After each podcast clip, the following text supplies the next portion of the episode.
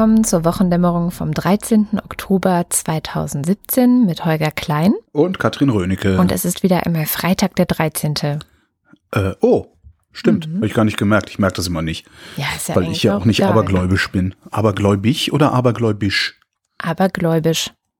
Also mit SCH oder mit IG?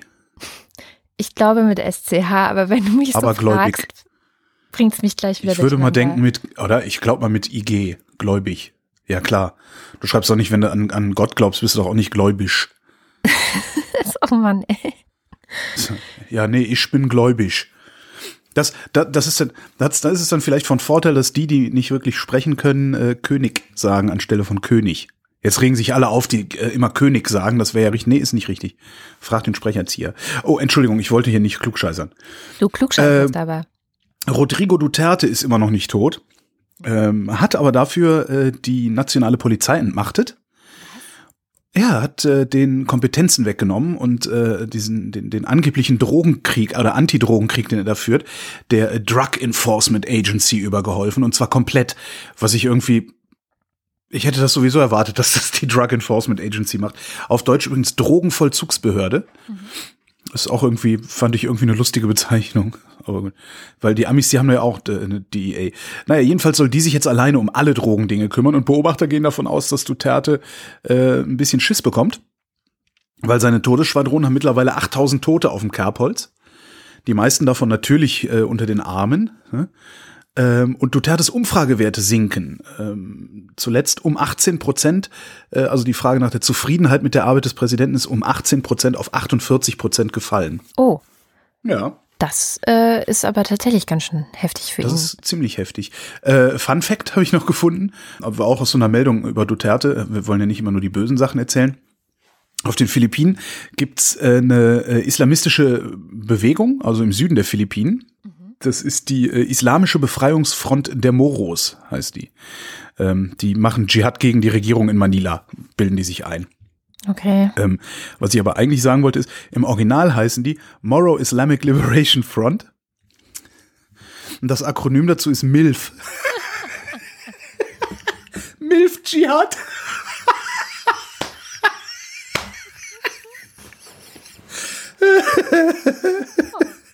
ja, äh, das war's auch schon äh, aus den Philippinen.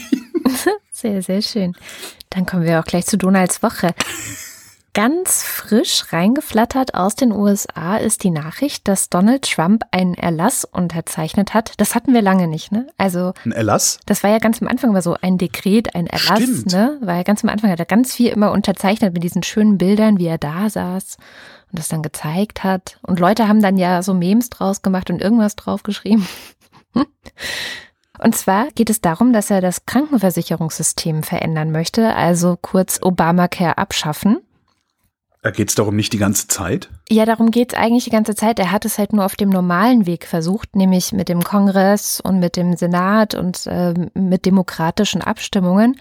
Und weil das ja alles nicht funktioniert hat, hat er sich jetzt hingesetzt und einen Erlass unterzeichnet. Und da steht drin.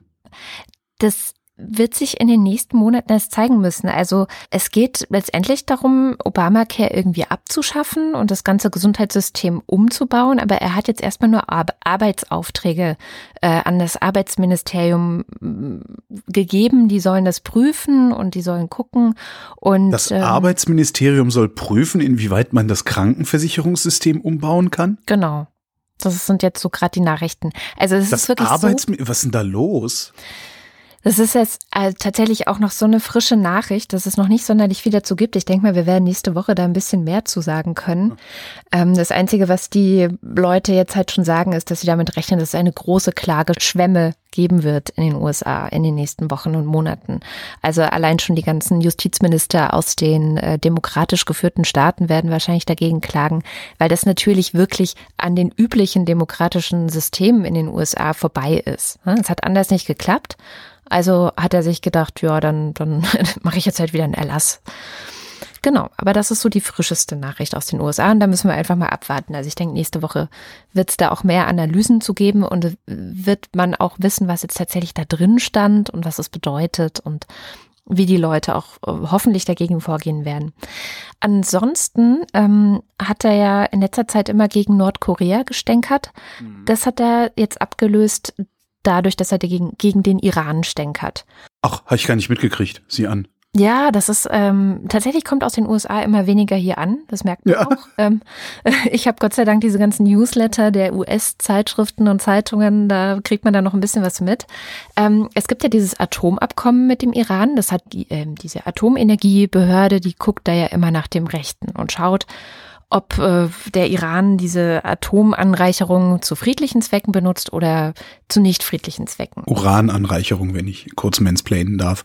Ja, Du darfst. Danke. gerne, Holger, gerne. Danke, bitte.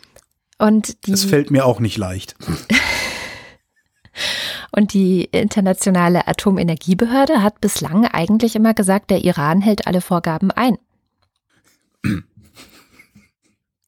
Hast doch schon wieder getrunken, oder? Nein, habe ich nicht, aber ich hatte eigentlich habe ich jetzt gehofft, dass du sagst, die äh, internationale Uranenergiebehörde einfach um ein bisschen zu trollen, aber okay. Ich bin ein und wenig albern wegen MILF Island. Verzeihung, MILF Jihad. MILF Island ist auch nicht schlecht. Jihad. Ach. Hieß nicht so ein Film, MILF Island? Nee, so, nein, MILF Island war äh, eine fiktive Serie in der Serie 30 Rock. Ah, genau, so war das. Okay, kommen wir zurück zu Trump und dem Iran. Äh, Trump denkt halt, dass dieses Abkommen Scheiß ist. Also der erzählt auch immer, das ist schlimm, das ist schlecht, das ist scheiße und ich will, dass das weggeht und so. Und das Problem daran ist, das Abkommen funktioniert halt, ne? Und das ist ja für beide Seiten eine gute Vereinbarung. Also der so Iran hatte ich das Scheiß. auch verstanden, nämlich genau. Ja, ja, der Iran macht keinen Scheiß und die UN lässt den Iran in Ruhe. Und was Trump aber will, ist noch mehr Sanktionen gegen den Iran und härter vorgehen und und und und und.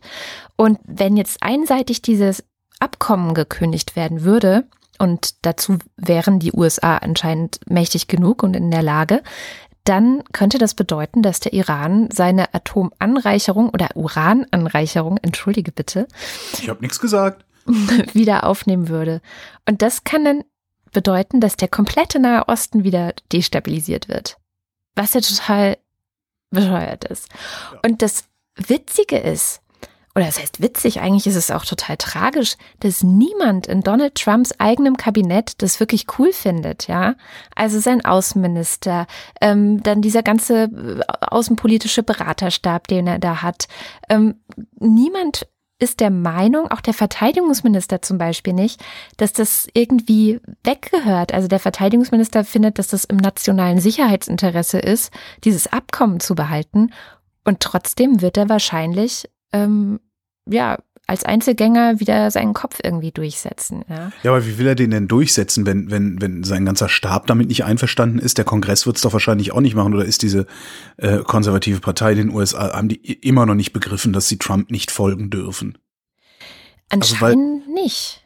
Also, das ist so ein bisschen, es gibt so ein paar, die da rebellieren und die da gegen sich auflehnen. Aber die meisten sagen hin und wieder in der Presse was, was gegenteilig ist zu dem, was Trump sagt, also rein inhaltlich. Ne? Also zum Beispiel ist es im nationalen Sicherheitsinteresse oder nein, wir werden es wahrscheinlich nicht aufkündigen oder so. Mm, aber am Ende äh, halten sie dann doch die Fresse und lassen ihn machen. Und die ganze Welt guckt jetzt eigentlich gerade so ein bisschen angespannt darüber, was passiert. Und es gibt einen Senator, der ist auch ein Republikaner aus Tennessee, der heißt Bob Corker und mit dem hat sich Trump diese Woche so ein schönes Twitter-Battle geliefert und der hat das so kommentiert. Ähm, der meinte, ja, einerseits scheinen wir hier gerade auf einen dritten Weltkrieg zuzusteuern, wenn das so weitergeht. Und äh, er nannte das Weiße Haus eine Erwachsenen-Tagesstätte in der die Bediensteten nur versuchen würden, irgendwie Trumps Verhalten einzudämmen. Und das finde ich beschreibt es ziemlich gut. Erwachsene Tagesstätte für nur einen einzigen ja. äh, Pflegebedürftigen, äh, äh, Therapiebedürftigen. Verhaltensoriginell. Verhaltensoriginell. Ein Präsident, der intensiver Betreuung bedarf. Genau. Ja, und was er, was er auch noch gemacht hat, und dann komme ich auch zum Schluss, ist, dass er äh, nicht nur von Obamacare, also diesem Versicherungssystem, dem Krankenversicherungssystem weg will, sondern jetzt macht er auch noch den Clean Power Plan von Obama kaputt. Und zwar war das ein ähm, Plan oder ein, ein, eine Strategie, um die Klimaziele einzuhalten. Also letztendlich einfach nur dem Klimaabkommen zu entsprechen. Und da hat Trump sich gedacht, Moment, aber das Klimaabkommen, das habe ich ja gekündigt, ne? Ja. Also dann muss ich ja auch diesen Clean Power, äh, Clean Power Plan nicht weiterverfolgen. So einfach ist das. Der hat ein persönliches Problem mit Obama, weil Obama schwarz ist und Trump einfach ein Rassistenarsch, oder? Kann das sein? Ja, weiß nicht, also, würde jetzt wahrscheinlich, würden würde halt wahrscheinlich halt passen, halb also Amerika würde, würde, dir zustimmen, denke ich. Ja. ja. Und die andere Hälfte nicht, wie es immer so ist. Schön naja, auch, Trump hat äh, diese Woche dann in einem Interview also Trump hat ja, also die USA haben ja wahnsinnig Schulden, 20 Billiarden äh, oder, oder so ähnlich, also 20 Trillion äh, in deren Geld. Und darauf angesprochen, dass äh, ja die Schulden immer weiter steigen, hat er gesagt, na ja, ähm, wir, wir haben zwar 20 Milliarden Schulden, aber seit ich im Amt bin, seit ich im Amt bin, haben auch die Aktienmärkte um 5,2 Billiarden zugelegt. Äh, und so könnte man ja äh, gewissermaßen sagen, dass ähm, wir Nein. gewissermaßen äh, die Staatsschulden reduzieren würden, um eben diese 5,2 Trillionen weil ja wir 5,2 Trillionen, also weil meine Regierung, we, ne, ja dafür verantwortlich ist, dass 5,2 Trillionen mehr Börsenwert da sei. Ja. Also glaube, Donald Trump hat nicht begriffen, oder zumindest nicht nur ansatzweise vielleicht auch begriffen, dass die Börse nichts mit der Staatsverschuldung zu tun hat. Geil, oder? Unglaublich. Unglaublich.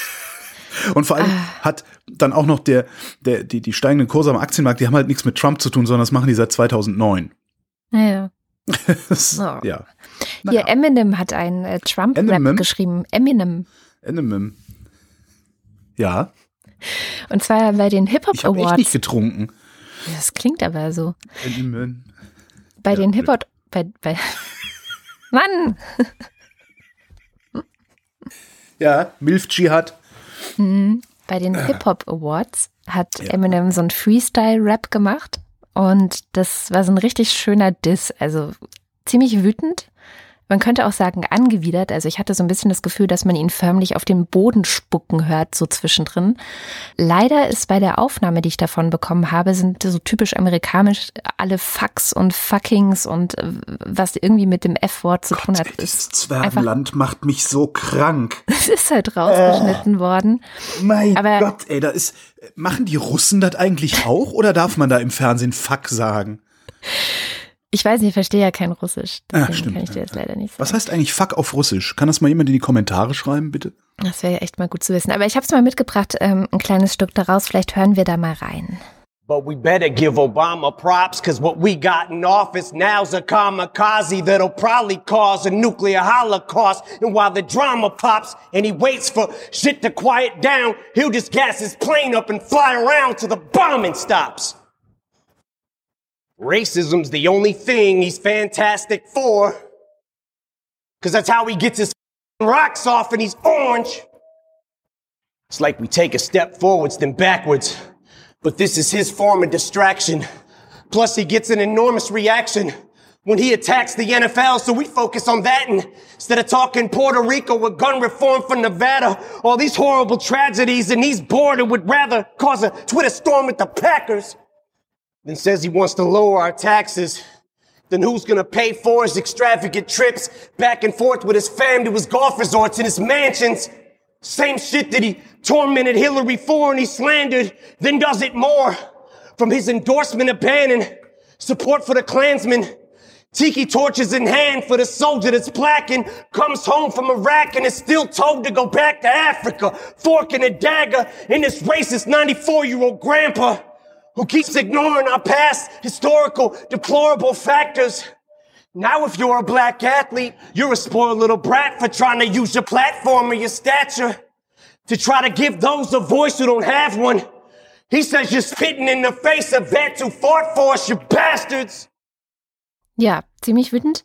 Also er hat irgendwie alles drin, ne? So den Atomkrieg, den Trump da halb anzettelt, dann Puerto Rico, Puerto der. Rassismus, ähm, Gun Control. Diese komischen Milizen, die da unterwegs sind. Wo, wo, in welchem Zusammenhang hat er das gemacht? Äh, die Hip-Hop Awards, da. Wie hat denn das Publikum finden, reagiert? Also in den USA wird er gefeiert dafür. Und alle sagen, es ist total super, dass er das macht und dass er da auch so hart durchgreift. Es geht auch noch ein bisschen weiter. Am Ende sagt er ja, und wenn ihr jetzt irgendwie das Gefühl habt, dass ich hier äh, rumätze und, und irgendwie nur nur schimpfe und so. Ich habe mich halt der Methoden von Trump bedient. Also ich mache das jetzt halt wie er, weil das ist der einzige Weg oder die einzige Sprache, die der Typ versteht. Ja, ganz cooler Move. Wäre mal interessant, wie, wie die, also ich, ich weiß überhaupt nicht, wieso die, das Popmusikpublikum in den USA funktioniert oder strukturiert ist. Also ob er da ja zu den Konvertiten schon predigt oder ob er damit tatsächlich auch noch Leute erreicht, die vielleicht noch mal nachdenken. Eminem. Aber, ja, aber vielleicht ist Hip-Hop auch eher was, was nicht unbedingt so äh, das Mittelwesten Redneck den ganzen Tag hört, sondern die hören ja wahrscheinlich dann eher so Country und Western. Ja, das glaube ich tatsächlich auch. Von den Good Old Blues Brothers Boys Band. Also das wird wahrscheinlich eher so Preaching to the Converted gewesen sein, würde ich jetzt sagen. Aber trotzdem cooles Ding. Also kann man auch noch mal verlinken. Das Ganze ist ziemlich ähm, ziemlich lange, aber wie gesagt, diese Fax rauszuschneiden. Also ich habe mich am Anfang voll gewundert, hä? Ist, äh, ja. Hatte da jetzt gerade irgendwie nichts ich, gesagt? Ist, weißt du, äh, was? In, in, den USA kannst du, kannst du dir einen Arsch voll Waffen und tausende von Schuss Munition kaufen, um auf einem Country Festival Leute niederzumähen. Aber im Fernsehen darfst du nicht Fax sagen. Ich, das, ich, das, ja. Da, da merke ich dann aber auch immer, äh, jetzt erhebe ich mich da natürlich so drüber, ne? Aber im Grunde ist es auch nur andere Länder, andere Sitten. Wir haben, wir, wir glauben halt immer, wir würden die USA irgendwie kennen, weil wir den ganzen Tag Ellie McBeal geguckt haben in den 90er Jahren. äh, und Roseanne. Und, und, und Roseanne, aber eigentlich wissen wir einen Scheiß über dieses Land. Wir wissen halt, wir kennen Hollywood und wir kennen das New York-Bild, das Hollywood uns geliefert hat und eventuell ist New York ja sogar ein bisschen so. Aber den Rest der Vereinigten Staaten kennen wir halt überhaupt nicht. Das fällt mir bei sowas immer wieder auf, wo ich mir denke, sag mal, habt ihr überhaupt jedes Maß, Maß verloren oder was? Also, weil, ne, in der Post wirst du erschossen, aber im Fernsehen siehst du keine Titten. Das ist, was für Europäer irgendwie völlig unvorstellbar ist. Mm, das naja. stimmt. Ja, andere Länder, andere Sitten. Du wolltest doch noch was zu Katalonien. Genau, ich habe äh, ich hab da noch mal, wir hatten ja in der letzten Sendung äh, kurz über dieses Unabhängigkeitsreferendum gesprochen und sind dann äh, relativ schnell und relativ äh, vulgär dahin gekommen zu sagen, ja, den Katalanen geht's ums Geld, die wollen halt nicht solidarisch sein, genauso wie die Bayern. Äh, das ganze Ding ist aber komplexer und tiefgehender. Ähm, ich habe zwei, also ich habe mehrere Sachen gelesen, zwei fand ich ganz interessant, die können wir dann ja auch verlinken. Und zwar einmal von einem Politikwissenschaftler, ein explizit linker Politikwissenschaftler namens Raul Zellig. Der hat eine äh, Katalonien FAQ geschrieben und ein Professor für romanische Sprachwissenschaft, den habe ich gefunden, Hans Ingo Radatz heißt der, ähm, der hat auch drüber geschrieben. Und letztlich kommen beide zu dem Schluss, dass das Problem nicht der katalonische Nationalismus ist, sondern der spanische Staatsnationalismus. Und der kommt folgendermaßen zustande. Ich hoffe, ich kriege das jetzt einigermaßen strukturiert erzählt. Spanien war eine Diktatur, Franco, ne?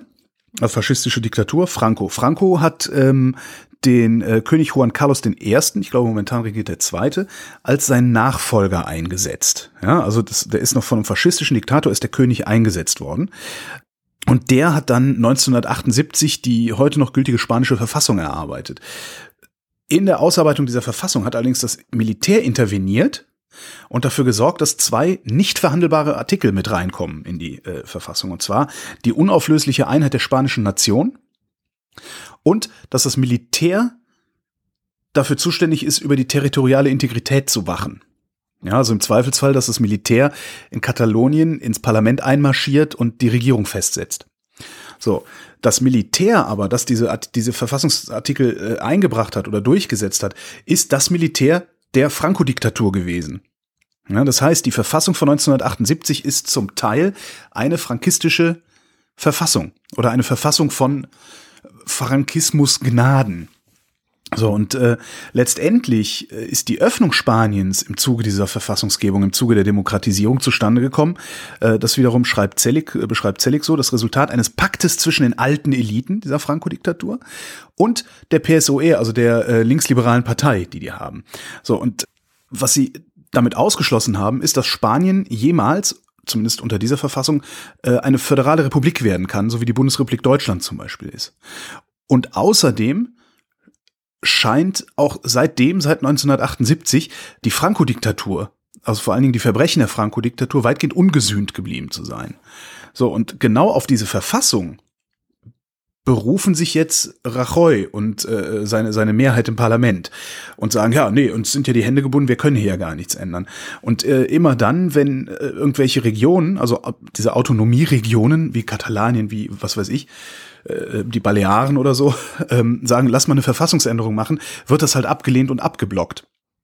Was auch wiederum einen Grund hat, und zwar, dass der Zentralstaat das Geld aus den autonomen Regionen einnimmt, da sind wir dann auch wieder beim Geld, ne? Katalonien äh, muss Geld an Zentralstaat zahlen, ähm, das Geld, was sie einnehmen, aber nach gut Dünken wieder verteilt. Also nicht nach solchen Regeln, wie wir das hier bei uns haben im Länderfinanzausgleich, sondern sagen, ja, dann geht ein bisschen was dahin, dann geht ein bisschen was dahin und da geht ein bisschen was hin. Und ähm, das schreibt wiederum, ich glaube, das ist von Zillig, der schreibt, das ökonomische Modell der zentralspanischen Eliten war extraktiv ausgerichtet. Das hatten wir, als wir beide in Portugal waren, haben wir ja auch schon mal drüber gesprochen. Letztendlich haben diese Länder, die Kolonialmächte waren, nur gelernt, dass sie Kolonien ausbeuten können, also dass sie mhm. weit entfernte Regionen ausbeuten und mit dem Geld dann machen können, was sie wollen. Und ab dem Moment, wo Spanien eine Föderation werden würde, eine föderale Republik werden würde, ähm, in denen die der die Länder oder die Staaten, die einzelnen oder die Regionen weitgehende Rechte hätten und Mitspracherechte hätten, hätte die Zentralregierung keine Macht mehr, ähm, das Geld auszugeben und darüber dann eben auch Politik äh, zu machen. Und was die Katalonen eigentlich wollen, und das ist eigentlich das Interessante, die wollen als politisches Subjekt angesehen werden im spanischen Staat. Weil im Moment sind sie nur politisches Objekt. Das heißt, die Zentralregierung kann mit Katalonien machen, was die Zentralregierung mit Katalonien machen will. Und das wollen die nicht. Und die Katalanen haben ähm, im, im, in ihrem lokalen Parlament oder Regionalparlament und unfassbar viele Reformen verabschiedet in den letzten Jahren. Äh, und diese ganzen Gesetze, über 30 waren, das sind von der Zentralregierung blockiert oder annulliert worden. Und das sind wirklich sehr, sehr fortschrittliche, sehr soziale Gesetze gewesen. Gesetze gegen Zwangsräumung, gegen Energiearmut, äh, gegen den Einsatz von Gummigeschossen, Gesetze für ein Grundeinkommen. Und äh, mit der mit dem Ausruf einer eigenen Republik ist verbunden und auch völlig ausgearbeitet. Ähm, es gibt also einen, einen fertigen Plan, wie sie eine neue Republik, also eine Republik Katalonien, mit einer äh, Verfassung versehen können, die unter, äh, wie nennt man das denn, ja, die durch Bürgerversammlung zustande gekommen ist. Das heißt, keine, keine Volksabstimmung, sondern wirklich Bürgerversammlung, kleine Einheiten, die an der Verfassung arbeiten und dann irgendwann der katalonischen Republik eine Verfassung geben. Und das finde ich eigentlich das Faszinierende an dem Ding. Also es geht, geht wesentlich tiefer. Es hat nicht nur mit Geld zu tun, mit Sicherheit hat es auch mit Geld zu tun, aber nicht nur. Es ist viel, viel älter das ganze Ding. Kat Katalonien ist seit äh, mehreren hundert Jahren äh, schon mehr oder weniger Spielball von, von irgendwelchen Zentralregierungen. Und die Souveränität und der Nationalismus, der denen unterstellt wird, bei dem geht es eigentlich nur um demokratisches Selbstbestimmungsrecht. Dass sie einfach sagen, wir wollen mitreden. Wir haben keine Lust mehr, nicht mitreden zu dürfen in diesem Land. Und genau davor hat Rajoy, hat die spanische Zentralregierung Angst. Und darum mhm. reagieren die auch so brutal. Mhm. Was ich äh, wirklich sehr interessant finde. Und darum ist auch, weil es da tatsächlich darum geht, ein politisches Subjekt sein zu wollen, innerhalb einer größeren Einheit, hast du auch nicht so ein nationalistisches, identitäres Problem da drin. Weil du hast ja nicht irgendwie, da rennen ja jetzt nicht irgendwie, weiß ich nicht, die Neofaschisten über die Straße nee, nee, und sagen, Katalonien in Katalanen oder sowas, sondern die sagen einfach nur, ey, ne, wir haben hier eine Idee, wie wir eine Verfassungsreform hinkriegen könnten, die gut für alle ist und äh, die Zentralregierung will das eben nicht. Verlinken wir in den Show Notes. Also sind zwei sehr interessante Aufsätze, wie ich finde. Ähm, ich kann allerdings nicht beurteilen, ob es tatsächlich so ist oder ob ich jetzt nur das gelesen habe, was äh, die Propaganda der einen Seite. Genau, was meinem Confirmation Bias äh, ähm, am besten zugutekommt. Äh, dann hat Goncourt auf Twitter einen sehr schönen Satz getwittert und der lautet einfach nur, die linken Kräfte möchten eine Republik gründen. Ja, das ist eigentlich, was da los ist. Ja. Ne, ich hatte auch im Nachgang zu unserer Sendung letztes Mal dann noch einen Podcast leider ein bisschen zu spät gehört, nämlich das war der Tag äh, vom ja. Deutschlandfunk. Ja. Und zwar der Tag vom 4. Oktober. Und die hatten da auch so einen Experten, im Gespräch und es war ganz interessant, weil die Moderatorin sich letztendlich genauso verhalten hat, wie ich das gemacht hätte, weil sie anscheinend auch genau die gleichen Informationen nur hatte, die ich hatte an diesem Tag, weil dieser Experte hat halt immer wieder gesagt, naja, die müssen miteinander reden und die müssen, also die spanische Regierung kann sich nicht so querstellen, die müssen sich im Grunde darauf auch mal einlassen, ähm, unter welchen Bedingungen eventuell ein Referendum okay wäre oder wie man da irgendwie übereinkommt. Und die Moderatorin hat einfach immer nur gefragt, ja, aber das geht doch gar nicht und die Verfassung gibt es doch gar nicht her und so, ne? Also die war da auch so äh, genau so festgefahren, so ein bisschen in ihrer Argumentation, aber wahrscheinlich auch, weil einfach ähm, das nicht, nicht vorhanden war, dass diese, diese Hintergrund, den du da auch ausgeführt hast. Ja, Ist trotzdem ganz interessant. Wo du Podcast sagst, äh, hätte ich auch noch einen Hörtipp für diese Woche. Ähm, da erspare ich uns jetzt allerdings den O-Ton, weil es ist sowieso auf Englisch und dann auch noch auf amerikanischem Englisch. Äh, das Freakonomics Radio, äh, der einzige amerikanische Podcast, den ich mehr oder minder regelmäßig höre. Weil die irgendwie nett erzählen und die Themen mich interessieren. Alle anderen, die amerikanischen Podcasts, die brüllen mich sonst immer so an. Das finde ich etwas unangenehm. Die haben äh, in der aktuellen Folge erklären sie, warum es Deutschland wirtschaftlich so gut geht, während es vielen anderen Industrieländern schlecht geht. Und sie machen das fest an der Menge der Industriearbeitsplätze im Land. Und Deutschland ist äh, von, vom Westen, vom sogenannten Westen, dasjenige Land, das noch die meisten Industriearbeitsplätze hat. Und was da total spannend dran ist an dieser Sendung ist, also sie wirklich, sie gucken da richtig rein, so, ne? Hist also historisch, wie war es in der Nachkriegszeit, warum, ne, was ist in der Nachkriegszeit passiert mit, mit dem Aufschwung, also Wirtschaftswundergedöns, äh, die Euro-Einführung, die kam, die Kohl nie wirklich wollte, äh, weil er gerne eine ja, deutsche EU, also mit der, mit der Euro-Einführung versucht hat, eine deutsche EU zu designen. Darum ist das auch so ein bisschen so gekommen, dass wir mehr oder weniger, ja, so als un ungewünschte Hegemonialmacht uns da aufführen ähm, und dass wir so extrem Wert auf unsere Wettbewerbsfähigkeit legen. Inter super interessante Zusammenfassung. Ist eine, weiß ich gar nicht, 50 Minuten lang oder so ähnlich sind oder 55 Minuten.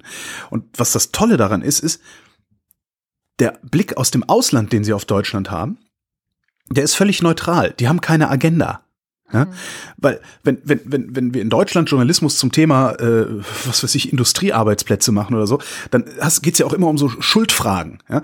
Äh, die Aufhänger sind dann immer so wie, der Niedriglohnsektor ist so groß, was ist da passiert? Äh, wir haben Armut trotz Arbeit äh, ne? und immer mehr Kinderarmut und immer unter diesen Prämissen gucken wir auf die Wirtschaft. Was die halt machen ist, die gucken halt einfach auf die Wirtschaft. Ohne irgendeine Prämisse, sondern sagen einfach nur, warum haben die eigentlich so viele Industriearbeitsplätze? Beziehungsweise, Warum hat Amerika eigentlich so wenig Industriearbeitsplätze? Stimmt das eigentlich, dass die Chinesen die amerikanischen Industriearbeitsplätze gefressen haben? Stimmt das eigentlich, dass die Deutschen mit ihrer Exportwirtschaft die amerikanischen Industriearbeitsplätze kaputt machen? Mhm. Das ist eigentlich die, die Frage, die sie stellen und reden dann mit sehr vielen Ökonomen, haben sehr, sehr viele O-Töne. Und äh, ich fasse, fasse jetzt mal hinten raus zusammen. Sie haben mal geguckt, was sind eigentlich die wesentlichen Unterschiede zwischen der deutschen Wirtschaft und der amerikanischen Wirtschaft äh, und identifizieren so ein paar Sachen. Und zwar ist unsere Produktivität sehr hoch, weil unser Ausbildungssystem und unser sozialer Zusammenhalt so gut sind. Ja, du, das Ausbildungssystem lehrt dich halt nicht für einen Betrieb zu arbeiten, sondern für eine ganze Branche zu arbeiten, so dass wenn dein Betrieb pleite gehen sollte oder dich rausschmeißt, du in einem anderen Betrieb den Job auch machen kannst dann äh, ist der wirtschaftliche Erfolg bei uns wesentlich breiter verteilt. Also in den USA sind es wohl nur die oberen 20 Prozent, äh, die tatsächlich am Aufschwung teilhaben. Bei uns haben viel mehr Leute am Aufschwung teil. Äh, die soziale Sicherheit ist bei uns wesentlich größer. Insbesondere Kurzarbeit fanden die sehr interessant. Mhm. Ähm, also dass du, obwohl deine Auftragslage schlecht ist, du deine Leute nicht rausschmeißt und dafür vom Staat Geld bekommst. Die Verlierer fallen weniger hart als in den USA. Wir haben starke Gewerkschaften, die trotzdem kooperativ sind und nicht nur blockieren. Und was ich sehr interessant finde, ist, weil das wird uns ja auch immer von äh, gerade so neoliberalen Politikern oder, oder äh, Treuerten zur Last gelegt, äh, unsere Innovationskraft ist sehr gering. Dafür ist unsere Tradition aber wesentlich stärker ausgeprägt. Das wiederum führt dazu, dass unser Mittelstand sehr, sehr groß ist, weil die sich nicht gegenseitig die ganze Zeit kaputt hacken. Hire and Fire ist teuer. Und dieses ja, diese, diese mangelnde Innovationskraft macht, dass äh, in bestimmten Branchen so exponentielles Wachstum passieren kann. Und genau darum haben wir nicht sowas wie Google oder Amazon oder so. Ja. Und das ist halt aber gleichzeitig der Preis, den wir dafür zahlen, dass unsere Ökonomie so stark ist und uns so widerstandsfähig ist gegen solche Sachen wie äh, die Krise ab 2007 beispielsweise. Mhm. Und äh, dann gucken sie halt auf die, auf die Industriearbeitsplätze nochmal in den USA und sagen, äh, das viel größere Problem an, an den Industriearbeitsplätzen in den USA ist, dass das Wachstum da so dynamisch ist, dass stärkstmögliche inländische Konkurrenz herrscht, die dann einfach äh, ja, Arbeitsplätze wegschrotet, die irgendwo anders entstehen und die Mobilität der Leute ist gar nicht hoch genug. Sowohl äh, die räumliche Mobilität als auch die intellektuelle Mobilität ist gar nicht hoch genug, um da Schritt zu halten. Ja. Oh, und die Frage äh, am Ende ist dann halt, sollen die USA die Bundesrepublik kopieren? Wie sollen sie denn das machen? Genau. Sagen sie auch. Nee, sollen sie nicht, wäre auch dumm. Die sollen sich lieber auf ihre Stärken besinnen und sich nicht einbilden, dass die Globalisierung ihr größtes Problem ist. Ihre größten Probleme haben sie nämlich im Inland. Mhm. Tolle Sendung. Also wirklich, ich habe hab, ich hab die heute zweimal gehört auf der Zugfahrt. So schön fand ich die. Und auch, auch so, so deutsche Wissenschaftler interviewt. Yes, the German economy is very resilient. so ein schönes, schönes Englisch gesprochen dann auch. Ja. Ja, interessanterweise hatte ich tatsächlich zu einem ganz ähnlichen Thema diese Woche gearbeitet, weil ich mache ja diesen Podcast auch für PICT und ich habe mich um das Thema Armut gekümmert und da geht es auch ganz viel um Erwerbsarmut, also dieser Niedriglohnsektor und Hartz IV und sowas. Äh, da hatte ich mit einem ganz spannenden Menschen gesprochen, der heißt Stefan Sell und ist Professor für Volkswirtschaftslehre und Sozialpolitik an der Hochschule in Koblenz. Den finde ich super, dem folge ich auf Twitter. Und hab mit dem halt, also das kann man dann alles in der in der Pick-Sendung nachhören, ne, über tatsächlich solche Sachen. Was ist bei uns sind aber Armut? auch ein bisschen bescheuert, ne? Die ganze Zeit verweisen wir auf andere Sendungen, dabei soll man doch uns hören und weiter sagen. Genau, aber ich habe was mitgebracht, was in der Sendung nicht zu hören ist, Aha. Weil es jetzt dann auch irgendwie thematisch nicht mehr so ganz reinpasste. Und zwar hatten wir, hatte ich am Anfang mit ihm darüber gequatscht, ähm, das ganze AfD-Thema nochmal. Ne? Also ob es denn so ist tatsächlich, weil das wird ja immer wieder viel debattiert, ob es jetzt diese ganzen Abgehängten, und das ist schon so ein Begriff, das kann man auch in seinem Blog nachlesen, mit dem hat er schon so ein ganz großes Problem, die Abgehängten. Ja? Wer ist ja. denn das überhaupt? Wer soll denn das sein? Was das stellen wir uns denn darunter vor? ja, es ist so ein ganz amorpher Begriff irgendwie ob die das jetzt eigentlich waren, die die AfD gewählt haben. Und äh, da sagt er, naja, also einerseits sagt er, die meisten AfD-Wähler in absoluten Zahlen kamen ja gar nicht aus dem Osten, zum Beispiel in Mecklenburg-Vorpommern waren es gar nicht so viele, ähm, sondern in absoluten Zahlen kamen die meisten Wähler der AfD aus Westdeutschland, über 60 Prozent. In absoluten Zahlen ist das ja auch klar, weil in Westdeutschland wohnen halt auch mehr Leute als in Ostdeutschland. Natürlich, aber äh, gerade auch so Bundesländer wie Baden-Württemberg und Bayern, und da sagt er, das sind ja eigentlich die starken Bundesländer, ja. ja. Das sind ja die mit wirklich super Wirtschaft, Industrie, ja. alles tippitoppi, stehen immer super da. Und gerade da war die AfD eben so stark. Und das, das finde ich nochmal einen sehr guten Einwand, dass man da genau hinschauen muss. Hat er dafür eine Erklärung auch mitgeliefert? Warum? Oder ist nur fest, ja, oder ist nur festgestellt? Er hat es nur festgestellt und ich bin seitdem dabei, darüber nachzudenken, was los ist. Ich hatte auch interessanterweise diese Woche noch ähm, äh, einen ganz anderen Zusammenhang mit so einer, oder war ich mit so einer Frau konfrontiert, die wohnt in so einer gated Community in Potsdam. Und die hat darüber erzählt, warum sie da hingezogen ist. Ne? Also mit 24 Stunden Wachdienst und irgendwie ganz hohen Zäunen. Und die erzählt so, dass sie einfach Angst hatte und dass sie das Gefühl hatte, überall wird eingebrochen und sie ist nicht mehr sicher. Und deswegen ist sie da jetzt in diese gated Community gezogen, wo sie immer bewacht wird und da ist sie ja sicher. Und ja, das kostet super viel Geld und das können sich natürlich nur die Reichen leisten, aber da ist ja jetzt halt einfach alles gut so, ja. Also ja. so fasse ich mal zusammen. Und das steht ja schon so unter so einem Stern, ähm, finde ich, der gerade über Deutschland hängt, der gefühlten Unsicherheit. Ja die du ja statistisch überhaupt nicht nachweisen kannst. Also ich meine, Kriminalstatistik sinkt seit Jahren. Ja. Das bisschen Anstieg, was wir jetzt hatten durch die Zuwanderung, das betrifft dann ja wieder nur die Zugewanderten. Also die machen Vor ja untereinander das, Stress. Das mittelt, das mittelt sich ja auch raus. Ja, komplett. Also, ja. also es ist, ja. Deutschland ist so sicher wie nie. Ja? ja. Trotzdem haben alle das Gefühl, das merkst du ja auch an diesen Debatten, die jetzt so rund um die äh, zu bildende Koalition stattfinden, hier ist es unsicher, wir müssen noch ein bisschen mehr tun. Das ist ja nicht nur, ich finde ja nicht, das ist ja nicht nur da, sondern das ist auch da, wo Leute sich immer mehr versichern gegen irgendwas. Ja, genau. Äh, Kinder nicht mehr alleine zur Schule gehen. Auf einmal äh, äh eins meiner Lieblingsthemen, Leute auf einmal Fahrradhelme, äh, äh, also eine Fahrradhelmpflicht sogar für richtig finden, äh, zum Wohle der Volksgesundheit und so. Ja. Ähm, das, das scheint eine gesellschaftsweite Entwicklung auf allen Ebenen zu sein, dass wir Angst kriegen. Ja, und ich glaube, das ist eine Nebenerscheinung von zu viel Wohlstand oder so. Ich weiß es nicht. Oder von zu viel, ja, wenn du sonst keine Sorgen mehr hast, dann ja. fängst du an, dir irgendwelche Sorgen einzubilden oder so. Ich habe keine Ahnung. Nein. Das ist jetzt irgendwie. Das, ich, das, ich finde das sehr, ne? ich finde das absolut plausibel. Ja. Das, das Schlimme ist, wenn es plausibel ist, ist es meistens falsch. Aber ich finde es plausibel. Naja, also das war das Erste, was er gesagt hat, eben guckt mal lieber ein bisschen Richtung Baden-Württemberg und Bayern. Vielleicht können die euch nämlich auch mehr darüber sagen, was hier eigentlich gerade los ist. Ja, ja. Also diese AfD-Wähler dort. Aber vielleicht sind das andere, ganz andere AfD-Wähler als die, was weiß ich, in Thüringen und in Sachsen. Sachsen ist ja auch total reich. Wir hatten da auch einen schönen Kommentar bei uns im Blog, der irgendwie aus Bautzen berichtet hat und meinte, ey, die Leute, wenn ich mich hier umgucke, hier sind wirklich die blühenden Landschaften, die Kohl versprochen hat. Hier ist alles super. Die Leute sind nicht arm. Hier ist eine total geringe Arbeitslosigkeit. Ähm, allen geht's gut. Er kann sich nicht mehr erklären. Er fragt sich mittlerweile einfach nur noch, wer den Leuten ins Gehirn geschissen hat. So, ja, so hat er es ja. ausgedrückt. Und so formuliere ich das ja auch gerne. Ja. und das ist halt tatsächlich, also man kann sich es irgendwie kaum noch erklären. Und aber er hat noch einen ganz ähm, interessanten, also der Stefan Sell jetzt wieder, einen ganz interessanten Zusatz zu dem Thema hier, das mit diesen, ähm, die Abgeengten haben die AfD gewählt, Klischee. Und ich habe das mal mitgebracht als O-Ton.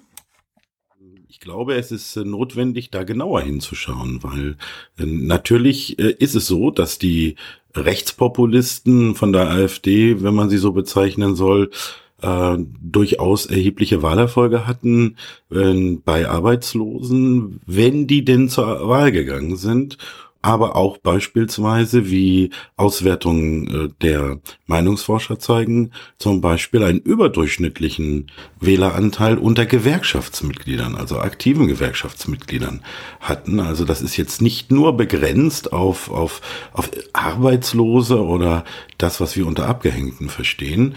Und mein entscheidender Punkt eigentlich ist, wenn man sich die Ergebnisse der Wahlen genau anschaut, wird man merken, die größte äh, Gruppe, die unter den Arbeitslosen, vor allem unter den Hartz-IV-Empfängern vertreten äh, ist, ist nicht irgendwie die AfD, sind auch nicht die Linken, sondern die Nichtwähler.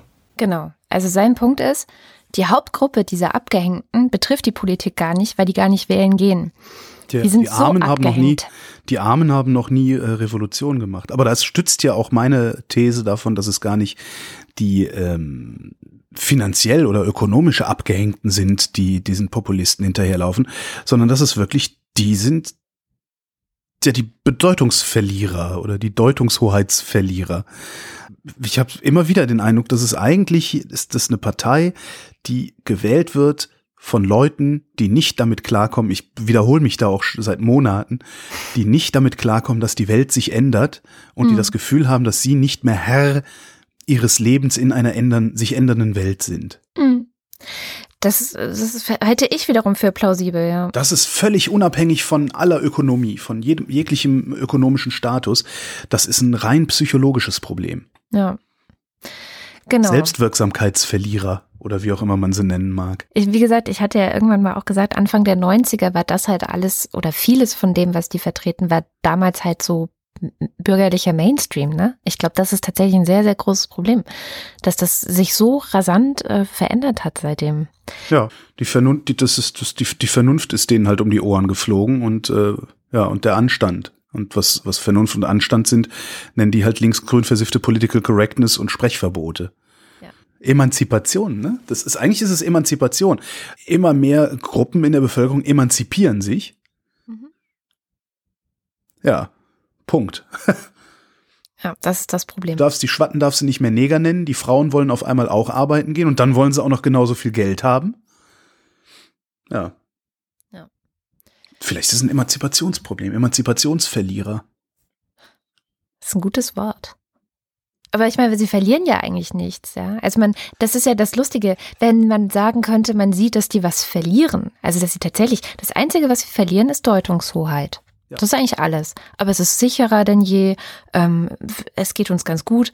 Die tatsächlichen Abgehängten und Verlierer, die gehen eh nicht wählen. Also ne, die, die sind so abgehängt, von denen kriegst du weder als reicher Mann noch als Mittelschicht noch als Politiker irgendwas mit. Was sehr, sehr traurig ist und davon handelt dann auch die Sendung morgen bei PICT. Mhm. Aber pff, sonst, ja, haben sie eigentlich nichts verloren. Ne? Naja, deswegen weigere ich mich auch über diese ganze Obergrenzenscheiße zu reden, die da die CDU mit der CSU verkaspert ah ja, das ist ja Quatsch. Ich bin mal gespannt, wie, wie weit die Grünen da einknicken. Oh, hoffentlich nicht. Na klar werden die einknicken. Naja, und dann habe ich einen Abschied der Woche. Oh, ein Abschied der Woche, das ist auch schön. Ähm, Wolfgang Schäuble hört auf. Wie, ganz? Als Finanzminister. Ah ja, das, das habe ich mitgekriegt. Der wird äh, Dingens, Bundestag, Bundestagspräsident. Der Jetzt organisiert den Milf-Dschihad. Bundestagspräsident wird er. Genau.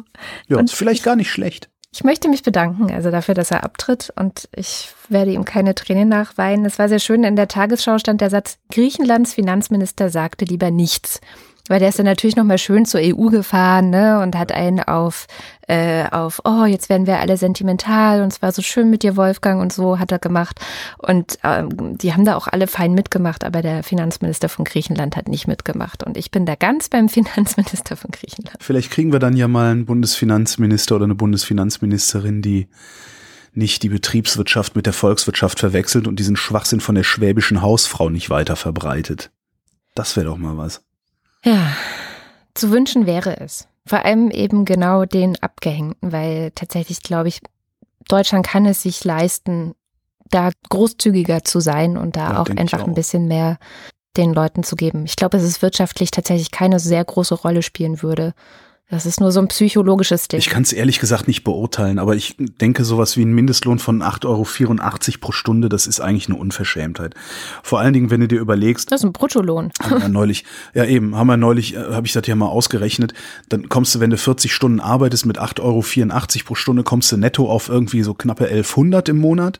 Und wenn du dann in einer Großstadt wohnst, wo du für deine 30 Quadratmeter Wohnung äh, oder 35 oder 30, wenn du Glück hast, kriegst du eine, wo du für deine 30 Quadratmeter Wohnung 600 Euro bezahlen musst, ähm, warm, dann bleiben die da, äh, wie viel? Ja, 500 Euro im Monat übrig. Wenn du Harz machst, bleiben dir 400 Euro im Monat übrig. Der Abstand ist halt, das ist, das geht halt nicht. Und die Leute, das Faszinierende ist, die Leute gehen trotzdem arbeiten. Ja. Das ist eigentlich das Faszinierende daran. Ja. Also die, die Leute, die gehen trotzdem arbeiten, statt zu sagen, nee, komm, ey, leck mir am Arsch. Ich, ich harze hier ein bisschen rum und mache irgendwie ein bisschen Flohmarkt oder so. Ja, aber das ist halt, weil das Märchen von dem faulen äh, Arbeitslosen halt auch nicht so stimmt. Es gab jetzt übrigens gerade eine Karte auch diese Woche, ähm, die können wir gerne raussuchen und verlinken, wo, ich weiß gar nicht mehr welches Medium es war, geguckt hat, in welchen Großstädten man tatsächlich von diesen 1100, die man hat, wenn man den Mindestlohn bekommt, überhaupt leben kann. Ja. Also jetzt rein von der Miete her, ne? Ja. Ähm, also da haben sie einfach so eine Karte gemacht, wo dann du drauf sehen kannst, kannst du da leben oder nicht. Man müsste auch mal gucken. Also die, die äh, Deutsche Gesellschaft für Ernährung war das, glaube ich, hat äh, mal ausgerechnet, dass man von Hartz IV sich nicht gesund ernähren kann. Mhm. Vielleicht kann man das vom Mindestlohn. Das wäre mal interessant. Vielleicht ist das der Anreiz. Da kommt halt drauf an, wo du lebst. Ja. ja, dann zum Schluss in eigener Sache. Das wird jetzt irgendwie so ein Ritual am Ende jeder Sendung. Es gibt zwei gute Nachrichten. Okay. Die erste gute Nachricht ist, dass ich zusammen mit meiner lila Podcast-Kollegin und auch langjährigen Freundin und Wegbegleiterin ein Unternehmen gegründet habe. Das ist eine gute Nachricht? Das ist, ich finde, das ist eine gute Nachricht. Hier, wenn du jetzt gesagt hättest, Holger, du bekommst ein Cabrio, das wäre eine gute Nachricht. Wir arbeiten dran. Und zwar haben wir das Podcast-Label Haus 1 gegründet und da arbeiten wir irgendwie schon seit April dran und sind jetzt dann, glaube ich, so einigermaßen so weit, damit auch an die Öffentlichkeit zu gehen. Und das ist auch das ungelegte Ei, von dem ich letzte Woche nicht gesprochen habe, nämlich dieses Label und die Wochendämmerung wird ein Podcast oder ein Teil dieses Labels sein. Ab jetzt. Ja, sozusagen. Ab, ab vor zwei Wochen, oder? Ja, also eigentlich. Also, weil dass du die Produzentin bist, ist ja unmittelbar darauf zurückzuführen, dass ihr dieses Label gründet und ich das ein bisschen früher gewusst habe und äh, äh, äh, wir darum jetzt unter, unter eurem Label sozusagen die Wochendämmerung machen. Das heißt aber auch für alle, die irgendwas wollen, ja, Sprecht nicht mich an, sprecht die Chefin an. Genau, also ich bin da auch ganz offen. Man darf mir echt alle äh, Fragen in den Bauch löchern, äh, nee, alle Löcher in den Bauch fragen. Und ähm, die zweite gute Nachricht. Also ich weiß nix, ich putziere nur. die zweite gute Nachricht ist, dass uns schon 291 Menschen auf Steady unterstützen. Cool. Und es sind 1500 Euro. Cool. Das ist richtig, richtig toll. Also so langsam glaube ich auch dran, cool, dass das klappen kann. Ich finde ich finde das so geil, dass ich dir demnächst eine Rechnung schreiben kann. Das finde ich total cool. Ja. Also ich habe da, ich muss ja ganz ehrlich sagen, ich habe da nicht dran geglaubt, dass das klappt. Ich habe nicht daran geglaubt, naja, noch dass klappt's man nicht. Du, hat, du hast gesagt, du willst zweieinhalbtausend dafür, ja, damit wir da wirtschaftlich von. Ja, aber äh, so langsam fange ich echt dran zu, also dran, dran glauben. Dran, am Glauben fängst du an. Ich fange an Glauben, genau. Ah, ich fange am Glauben.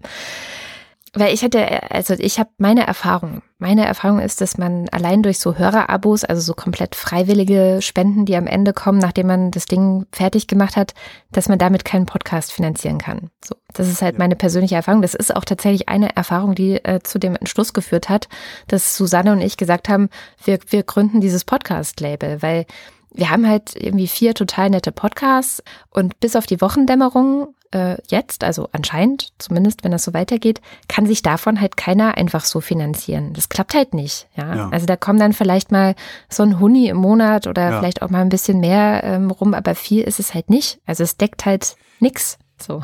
Habt, so, ihr denn auch, habt ihr denn auch unmissverständlich klar gemacht bisher, dass das nicht irgendein Hobby ist und ihr euch über äh, Bonbons freut, sondern dass es ein Beruf ist, also es ist halt Audioproduktion schwierig, das so klar zu machen. Ne? Also es fällt uns natürlich jetzt viel, viel leichter zu sagen, hey, wir sind ein Podcast-Label, wir machen das professionell.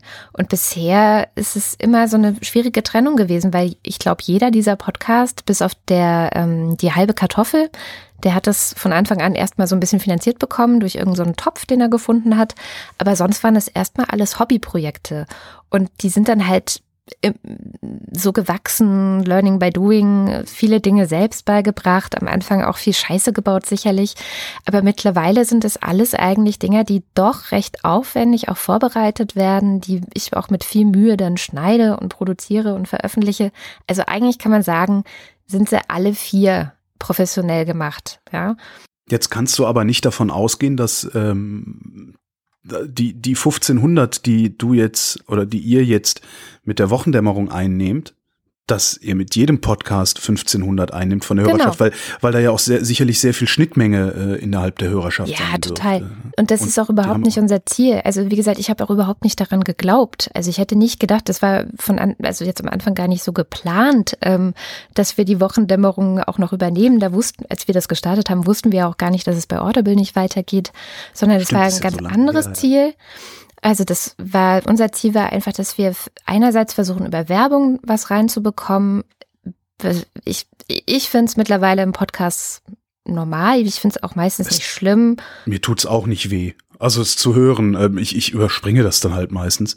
Und, äh, Bei Podcasts, jetzt, die ich mag, höre ich sogar extra, weil ich weiß, es gibt Methoden zu gucken, ob das auch wirklich gehört wurde. Also dann höre ich es, weil ich den Podcast mag und denke, ja, ja okay, Und wenn man das ein bisschen, wenn man das einigermaßen klein hält, finde ich das ja auch okay. Also wenn du dann genau. irgendwie mitten in der Sendung auf einmal von den Hosts gesprochen drei Minuten lang Casper-Matratze oder so hast, das finde ich halt richtig scheiße, zumal das echt keine tollen Matratzen sind.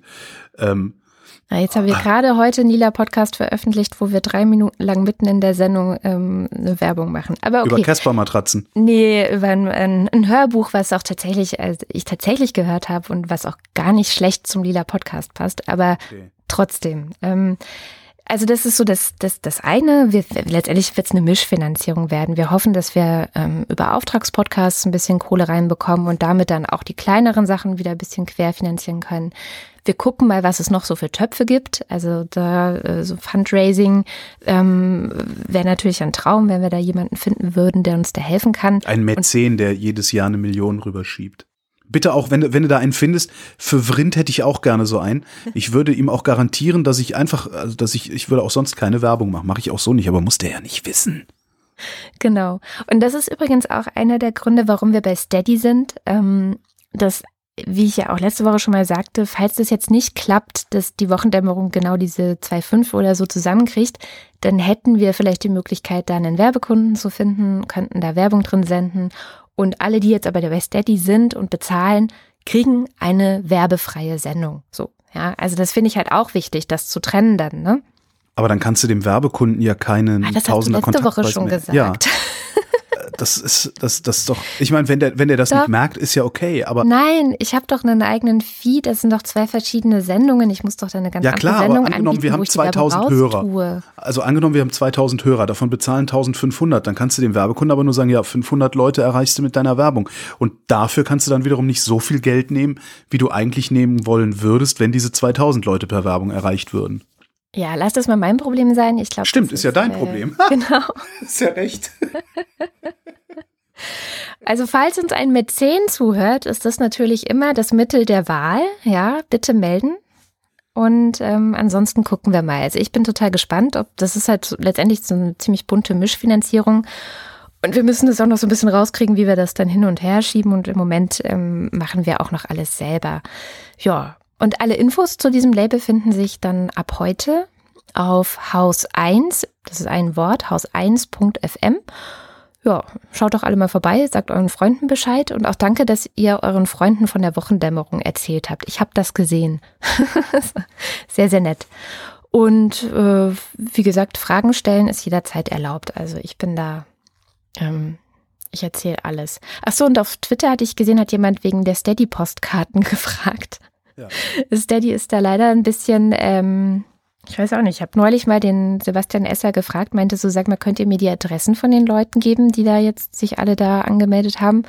Und er so, die fragen wir gar nicht ab. Dann gibt es auch keine Postkarten. Aber ich habe E-Mail-Adressen. Das ist der erste, das ist Haus 1 Gate. Ich sag's dir. So, da geht's schon los. Ne? Ich habe ja bei 250 Postkarten liegen, die ich alle schreiben wollte. Ähm, das heißt, ich werde E-Mails schreiben und dann müssen alle, die die Bock auf eine Postkarte haben, mir halt noch ihre Adresse schicken. So viel zum leichteren ähm, Verwalten. Aber Learning by Doing auch hier. Ja, das war's eigentlich auch. Und ja, von meiner Seite aus sowieso. Ich putze hier ja nur noch. Dann ähm, war das die Wochendämmerung vom Freitag, den 13. August. Auch ein toller Tag, um so ein Label zu starten. Stimmt. Also bringt bestimmt ganz Dass viel Glück. dann auch noch mit dem Post Postkartengate losgeht. ja. Und wir danken für die Aufmerksamkeit. Tschüss.